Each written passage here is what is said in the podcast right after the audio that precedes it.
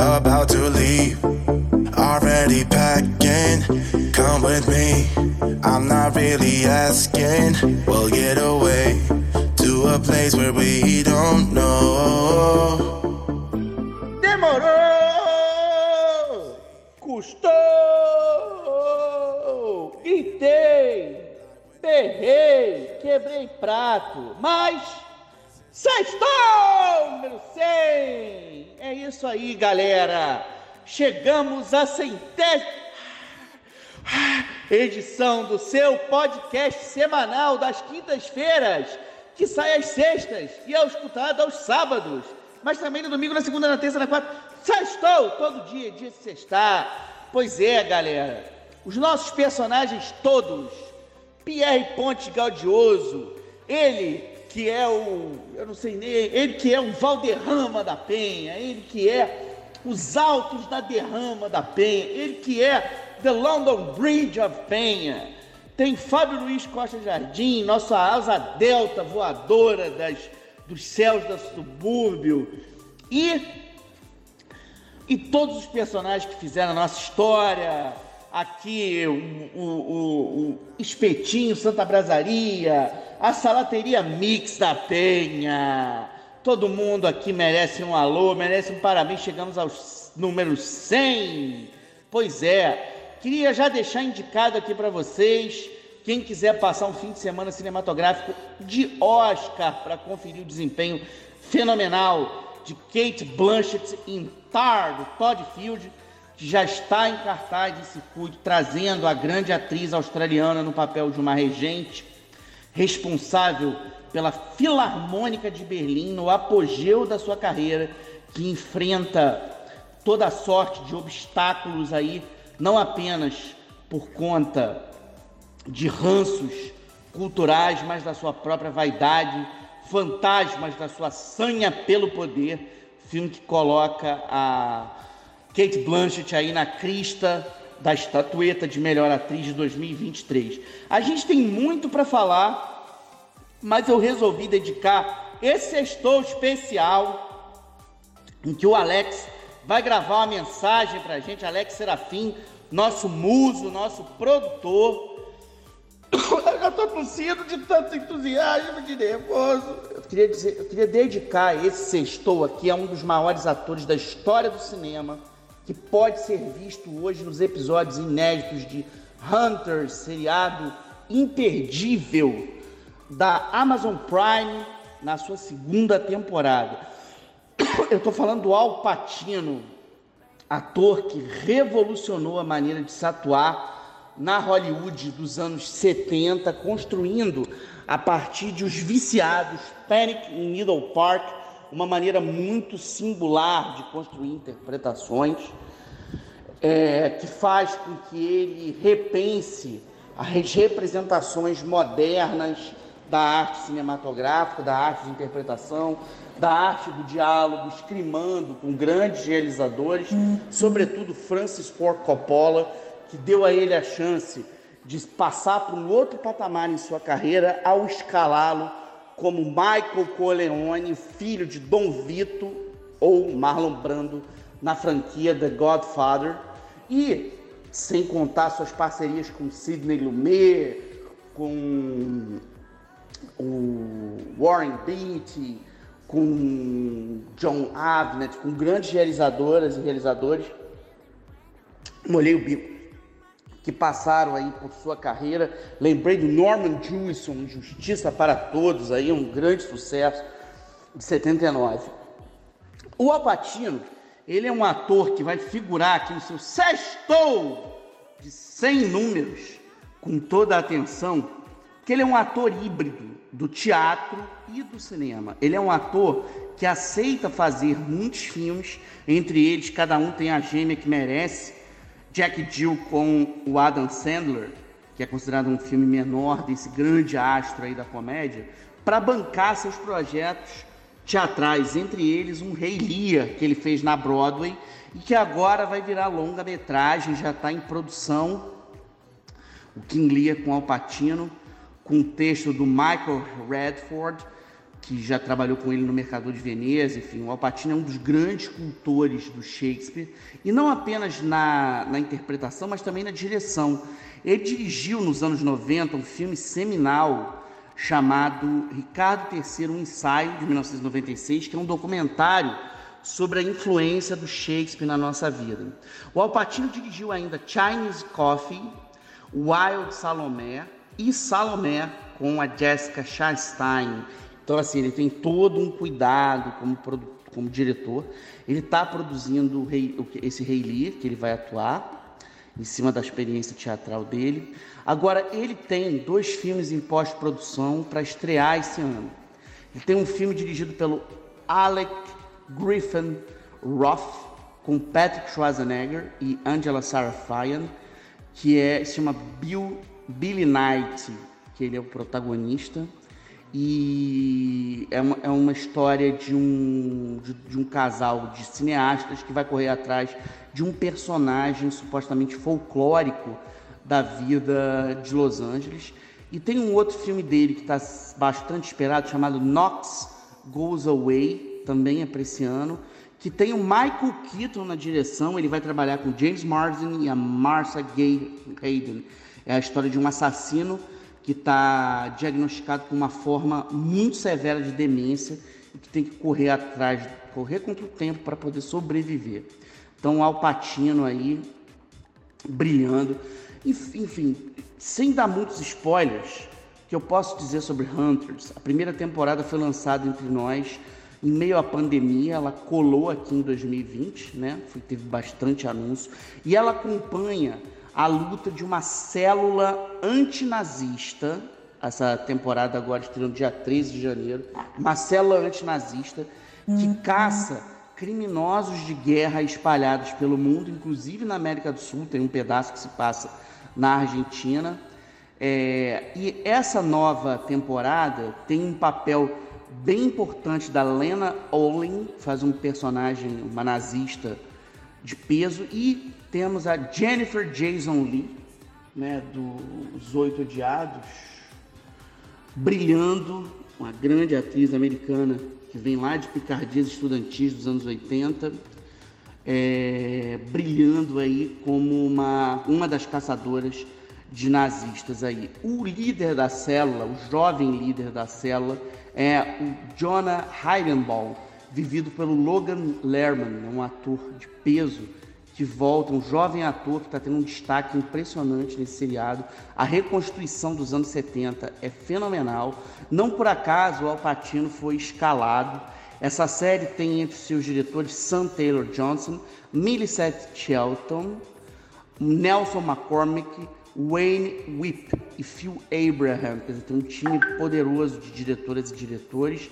O criador é o David Vile, ele é o, o showrunner dessa série, que tem um time de roteiristas de peso, Eduardo Javier Canto, por exemplo, Tori Sampson, Dave Rosa, Nick Toscano, Tatiana Soares Pico, enfim, tem uma turma boa aí escrevendo, mas o David Vile é o grande nome por trás desse trabalho, ele fez Invasão, ele trabalhou no Moonfall, ele fez solos, mas o grande trabalho desse é essa história de caça aos nazistas.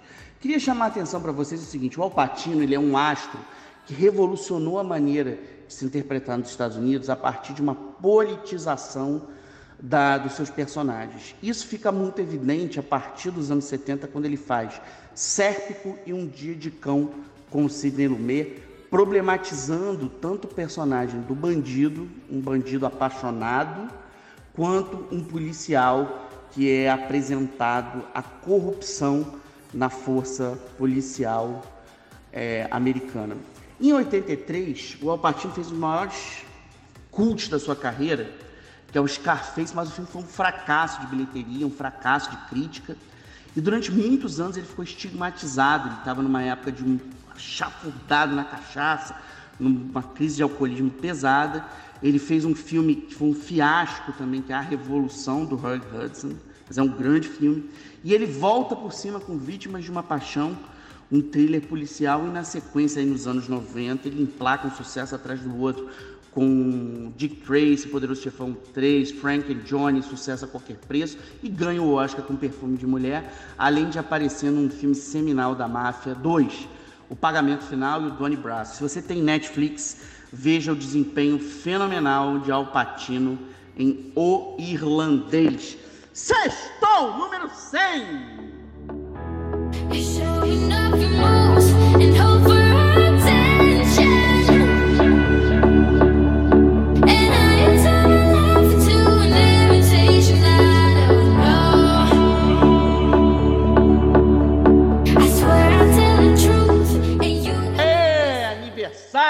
Sextou, já é na sextou aqui no Guanabara, na Líder Magazine, e na Penha, e na casa do Pierre. O Pierre Ponte Gaudioso, ele é um mecenas da Penha.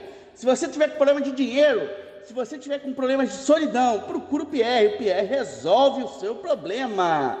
Sim, ele é um coração aberto, ele tem um coração gigante. Galera, é o seguinte: o Estação Botafogo está promovendo agora a cultura dos midnight movies, as sessões de meia-noite. Deixa eu explicar para vocês isso.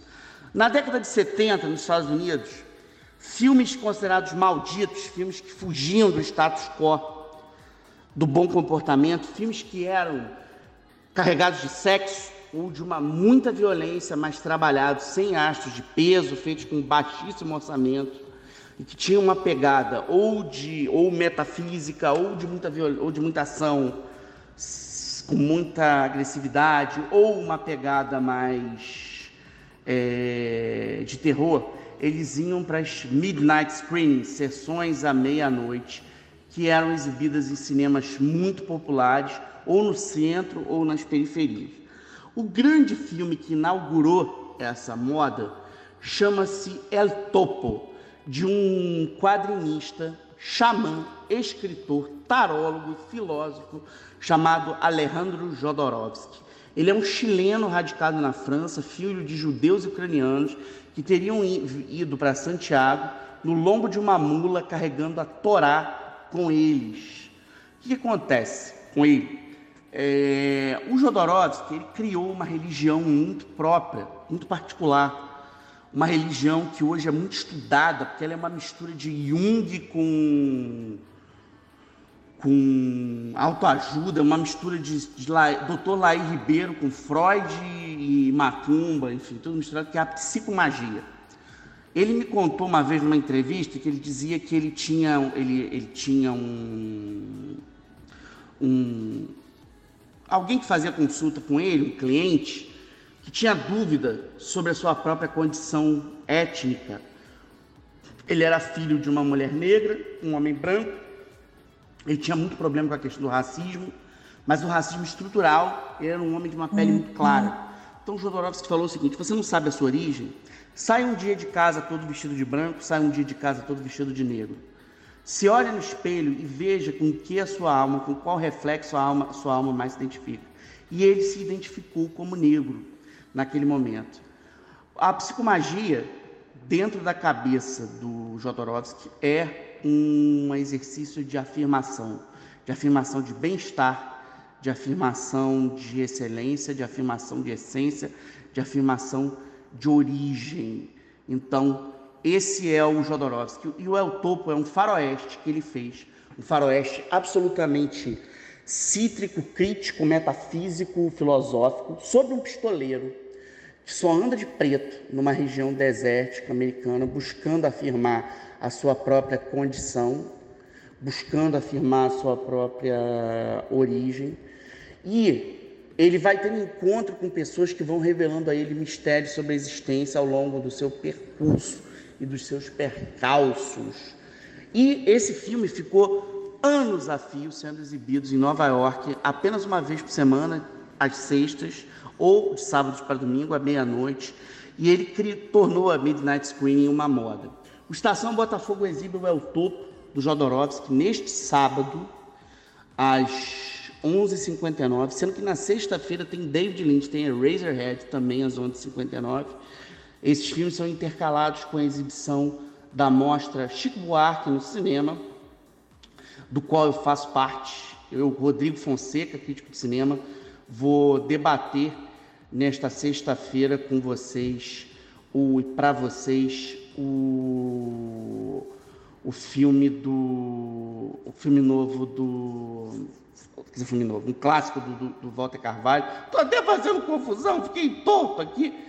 Que é o sensacional é, Budapeste, baseado na obra do Chico, enfim, que vai ser projetado lá no Estação Botafogo. Estação Botafogo está se tornando cada vez mais um espaço de resistência, de vivência, de, enfim, de proteção, principalmente das narrativas em 35 milímetros.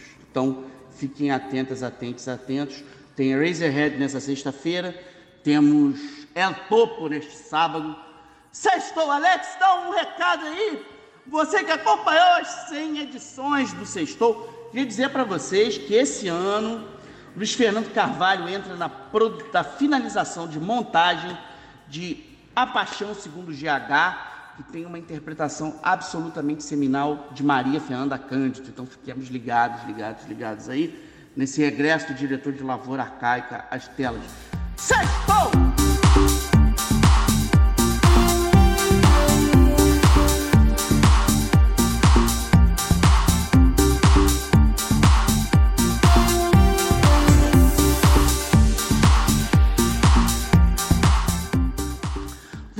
Começar esse novo bloco chamando a atenção de vocês para um quadrinho que já está à venda aí da Panini, se chama Rei dos Espiões, do Mark Miller, com arte de Matheus Calera. É a história de um super assassino, Roland King, um 007 já grisalho, tem a cara do, do Pierce Brosnan e que sai matando a rodo todo mundo que desrespeitou os códigos de justiça que ele considera essenciais à vida humana, no momento que ele está com câncer terminal.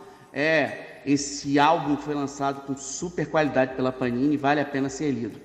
Falando ainda em quadrinhos, a, a Mito está lançando Os Passageiros do Amor, que é um investimento da editora que lança a Bonelli aqui entre a gente, nos mangá. Originalmente, esse de mangá se chama Buzz Hashiru, de Mizu Sahara, está sendo lançado aqui pela Mitos. Quem estiver em São Paulo ouvindo o Sextou, o Sextou está sempre lançando é, material, está sempre falando da Panini. Né? A Panini tem uma loja própria que merece ser conhecida por vocês, que é uma loja só de material deles, só dos quadrinhos deles aí que estão às vendas.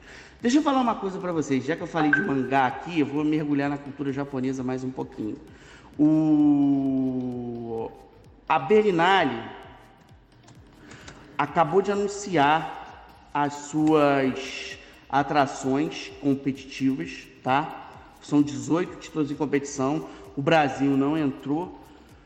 Tem uma produção do México que é Totem da Lila Avilés, é, tem Felipe Garrel com Le Grand Chariot, Limbo de Ivan Sen e tem Portugal com Mal Viver do João Canijo, entre outros títulos aí de peso, Music de Angela Chanelec, Past Life de Celine Song, enfim, Christian Petzold está de volta com a Fire.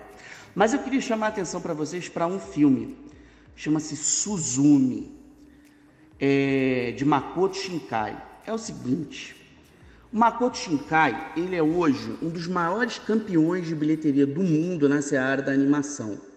Ele tem no currículo blockbusters como Your Name e O Tempo com Você. O Your Name foi tanto sucesso que Hollywood comprou esse desenho para fazer uma versão pilotada pelo J.J. Abrams e chegou a lançar até uma seguinte. o desenho fez tanto sucesso, tanto sucesso, que as, a indústria de mangá resolveu comprá-lo para fazer uma adaptação muito particular para o cinema, né, para forma de história em quadrinhos. É, esse diretor é hoje uma referência mundial de usar a ficção científica, a, a fantasia, para narrar suas histórias. Então, ele tem O Lugar Prometido da Nossa Juventude, de 2004, o Jardim das Palavras, que é um filme belíssimo, inclusive, é, dentro dessa lógica do, da animação. O Olhar de Alguém, que é um belo curto, 5 centímetros por segundo, um filme de 2007. Ele tem uma carreira que começa em 99. O filme novo, Suzumi, já é um fenômeno no Japão. E, e tem uma história muito louca. É a história de uma garota de 17 anos chamada Suzumi, que resolve ajudar um jovem cheio de mistérios a fechar portas que aparecem do nada, umas portas misteriosas. Só que quando elas abrem, elas são abertas, elas causam um enorme desastre natural é, na realidade japonesa. Então ele está sempre trabalhando com essa ideia de histórias de amor que se formam a reboque de grandes cataclismas. E eu acho que é importante essa animação que está na Berlinale, porque foi o Festival de Berlim que consagrou definitivamente o Hayao Miyazaki ao conceder a ele o Urso de Ouro em 2002 por A Viagem de Chihiro. Naquele momento, o Miyazaki, que já tinha toda uma história com Porco Rosso, com Totoro, enfim, ele se torna um diretor acolhido pela crítica internacional, pela seara dos grandes festivais e efetivamente se torna um nome aí a ser a ser estudado, a ser cultuado, enfim. Saiu recentemente na França até um documentário sobre ele que vale a pena ser conhecido. Já que eu estou falando aqui da cultura japonesa, eu queria chamar a atenção para vocês para alguns mangás que vale a pena. Primeiro saiu As Aventuras de Luke Skywalker em mangá. O melhor que está aí à venda é um, um, quadrinho chamado The Killer Inside. É um thriller eletrizante escrito por Hajime Inoriu, com desenhos de Shouta Itou. Na trama, Eiji Urashima é um universitário que tem como lema a vida é para quem se diverte. No entanto, ele carrega um destino cruel e muito violento que não pode contar a ninguém.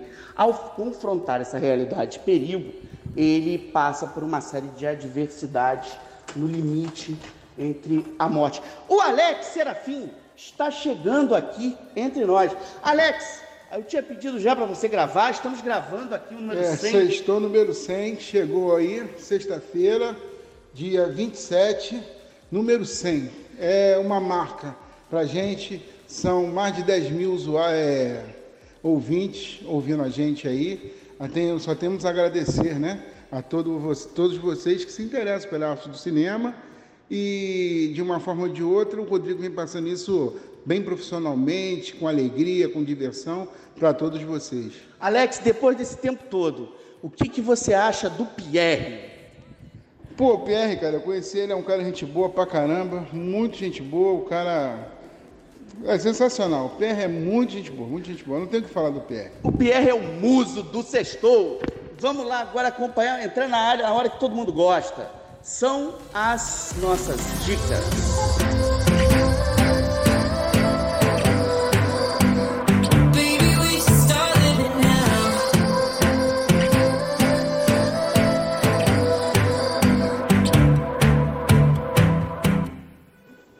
Fala galera, é o seguinte, nesse terceiro bloco aqui, quem quarto vai dar bloco. É o quarto bloco já?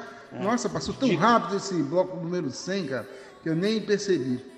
É o seguinte, nós vamos vou começar aqui com três dicasinhas minhas aqui.